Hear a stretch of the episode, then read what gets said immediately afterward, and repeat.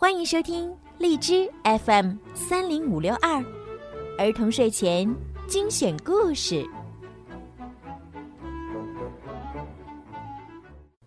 少出门，戴口罩，勤洗手，多通风。武汉加油，中国加油！亲爱的小耳朵们，你们好，我是小鱼姐姐，欢迎收听并关注公众号“儿童睡前精选故事”。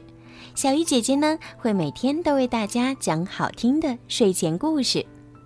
今天，小鱼姐姐要给大家讲什么故事呢？在战国时期啊。读书人东郭先生遇到了一只被追杀而且受了伤的狼，这只狼恳求东郭先生救救他。东郭先生会做出怎样的选择？是救还是不救呢？让我们一起来听一听今天的故事吧。东郭先生和狼。战国时期的一天。东郭先生牵着驮书桶的小毛驴走在林间小路上，忽然，路边的荒草里窜出一只狼。东郭先生刚想逃跑，狼却向他哀求道：“善良的人呐，后面有人在追杀我，请您救救我。”东郭先生想了想，说：“读书人不能见死不救，可我救了你，你不会害我吧？我怎么会恩将仇报呢？”东郭先生这回放了心，他解下装书简的口袋，让狼钻了进去。东郭先生刚扎上口袋嘴儿，一个猎人赶了上来。先生，你看到过一只受伤的狼吗？东郭先生很坚决的摇了摇头。猎人走开了。东郭先生把狼放了出来。狼看到自己安全了，就说：“谢谢先生的救命之恩，我希望你帮忙帮到底。我现在太饿了。”让我把你吃了吧！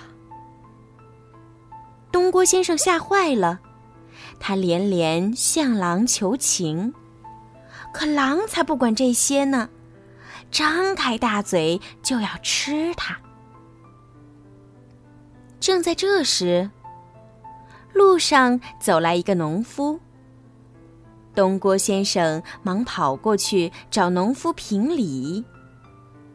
农夫说：“狼吃人是常理，不过口袋这么小，狼怎么可能钻得进去？”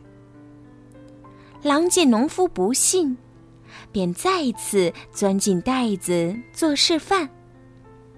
狼刚一钻进去，口袋就被农夫紧紧扎了起来。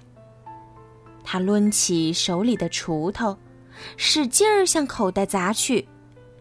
一边砸一边说：“嘿，打死你这个忘恩负义的禽兽！”狼被打死了。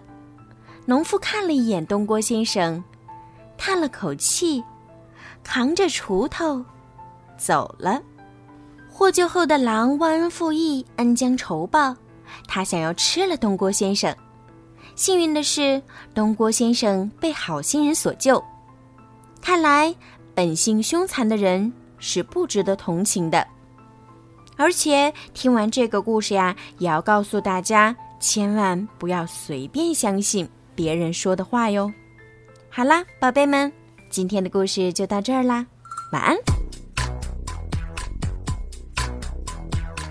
哟哟哟哟 come on. 我不上不上我不上你的当我不上不上我不上你的当哟哟啊 come on.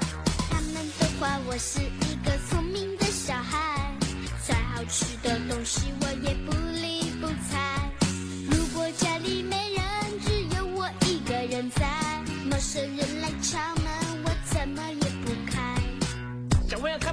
我是来你们家收电。